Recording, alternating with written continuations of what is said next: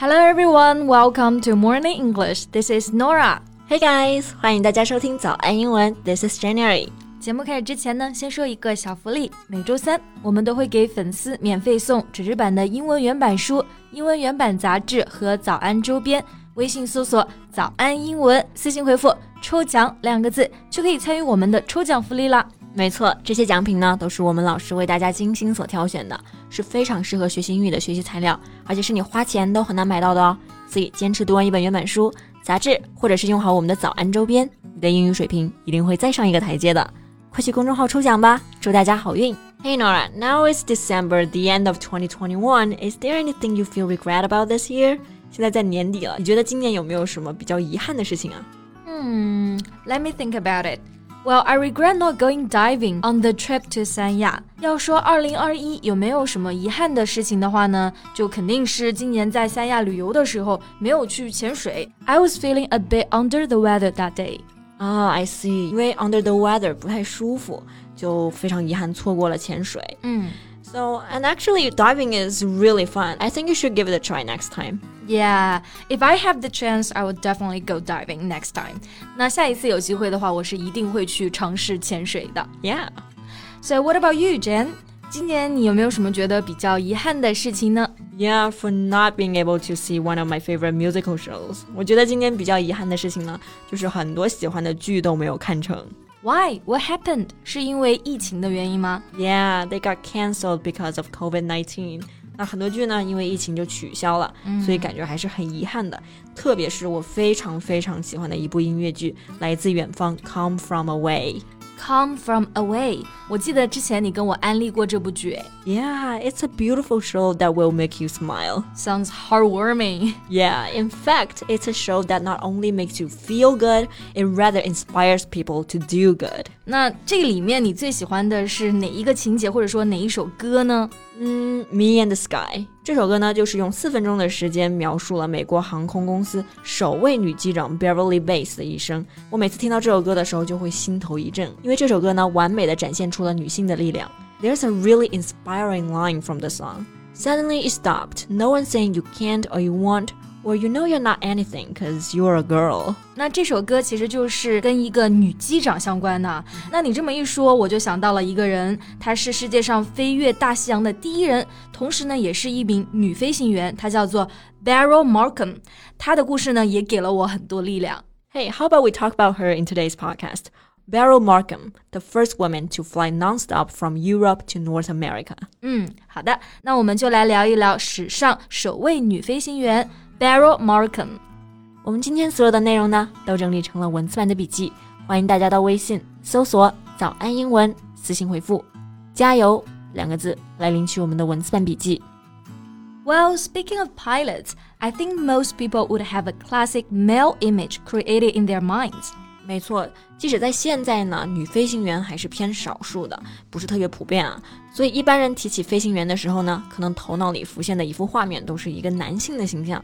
Yeah, like Tom Cruise from Top Gun。比如说像《壮志凌云》里面汤姆克鲁斯那样啊，He's a quite accomplished pilot。对，pilot 就是飞行员的意思，a person who operates the flying controls of an aircraft。 那其实呢，这个单词还有试播集的意思。Yeah, a television program made to test audience reaction with a view to the production of a series. 哎，那为什么这个试播的剧集跟飞行员 pilot 有关系呢？这是因为 pilot 本身呢就有实验性的意思，done as an experiment or test before introducing something more widely. Oh, I see. That makes sense now. 嗯哼，那再补充一下，飞行员在英文当中除了叫做 pilot，也可以叫做 aviator。Yeah, Beryl Markham was an English-born Kenya aviator. In fact, she's one of the first bush pilots, spotting game animals from the air and signaling their locations to safaris on the ground. 对。 Bush pilot 指的就是那种飞行于人烟稀少地区的飞行员，a person who flies small aircraft into remote areas。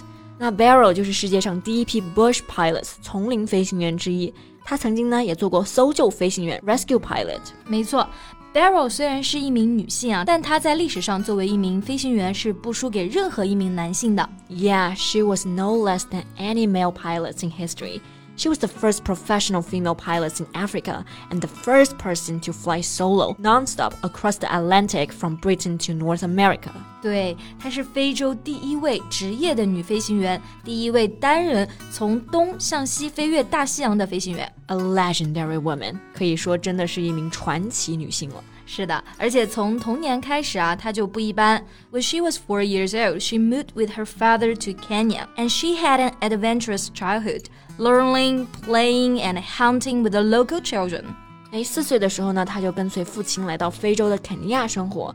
我猜可能在当时的非洲，对于女性没有那么的约束。是的，他就像个男孩子一样狩猎、骑马，在原始森林里面穿梭。哎，确实是非常 adventurous。我们知道 adventure 这个单词呢是名词，表示冒险的意思，在后面呢加上形容词词缀。Adventurous 就是表示爱冒险的、大胆的。Right，那在当时的这个社会啊，其实还是比较封建的。一般上流社会的女孩子们都喜欢珠宝呀、舞会呀这样的东西，但是她却爱上了泥土、马和冒险。Yeah, on her family's farm, she developed her knowledge and love for horses, establishing herself as a licensed racehorse trainer at the age of seventeen.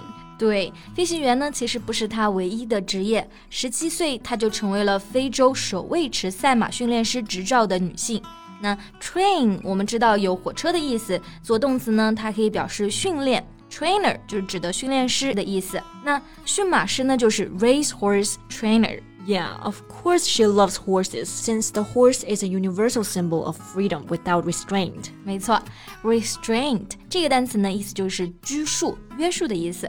Freedom without restraint，就是说自由不受约束。马呢，其实在很多国家都是象征着自由和不羁，而他自己呢，就是一个这样爱冒险、无拘无束的人。Yeah, she's such a free-spirited person. 对，那在英文中，无拘无束就可以用到这个表达 free-spirited。Free，我们知道这个单词是自由的，spirit 就是精神。Free spirited 可以理解为精神上非常自由的，也就是说无拘无束的。对，所以这可能也是为什么他能够作为飞行员，能做出历史上第一次飞越大西洋这样的壮举。Yeah, she had to fly through the darkness and through the storm on her own, and that was a record-breaking flight. 没错，她作为一名女性，打破了零的记录，让她成为了轰动一时的传奇。之后呢，她把自己的这个经历啊，都写成了一本回忆录，让海明威都赞叹不已啊。海明威读过之后呢，他是这么来夸赞的：Did you read Beryl Barkham's book West with the Night? She has written so well and marvelously well that I was completely ashamed of myself as a writer. 哇，他的文笔都让海明威都自愧不如，有机会一定要拜读一下。Yeah, throughout her life, she was an aviator adventurer, racehorse trainer, and a writer. 真的是非常精彩丰富的一生。Yeah, her life story shows us that there's nothing in between her and the sky, and there's no limit to what we as women can accomplish. 是的，女性有无限可能，没有什么是我们做不到的。好，那今天的节目呢就到这里了。 最后呢，再提醒一下大家，我们今天所有的内容呢，都整理成了文字版的笔记，欢迎大家到微信搜索“早安英文”，私信回复“加油”两个字来领取我们的文字版笔记。So thank you so much for listening. This is Nora. This is Jen. See you next time. Bye.